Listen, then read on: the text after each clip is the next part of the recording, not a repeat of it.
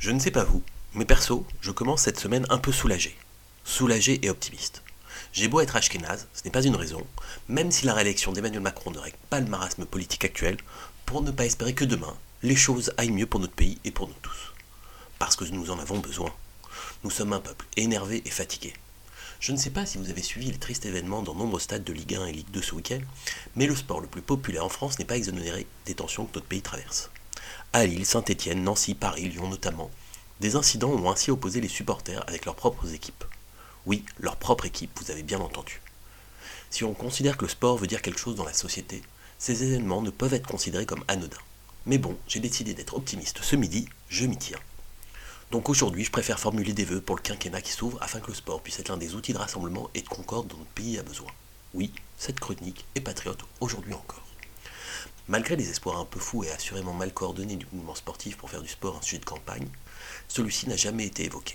Est-ce surprenant? Non. Pour deux raisons, me semble-t-il. La première tient à la campagne présidentielle elle-même, dans la mesure où sa structure comme son déroulé n'ont pas permis que de nombreux sujets soient abordés. Le sport, certes, aussi la culture, le logement, l'enseignement supérieur, pour n'en citer quelques-uns. La seconde tient à la faiblesse du mouvement sportif, incapable de se rassembler pour parler d'une seule voix, ni de comprendre les dynamiques de campagne pour s'y insérer et peser. À dire vrai, peu importe, le sport sera quand même au cœur du quinquennat à venir. Oui, jamais la place du sport ne sera aussi importante que dans les prochaines années. Entre les championnats du monde de ski en fin d'année, la Coupe du monde de rugby en 2023, les Jeux en 2024 et d'autres compétitions internationales en handball, volley ou rugby à 13, de grands événements sportifs vont se dérouler dans nos territoires.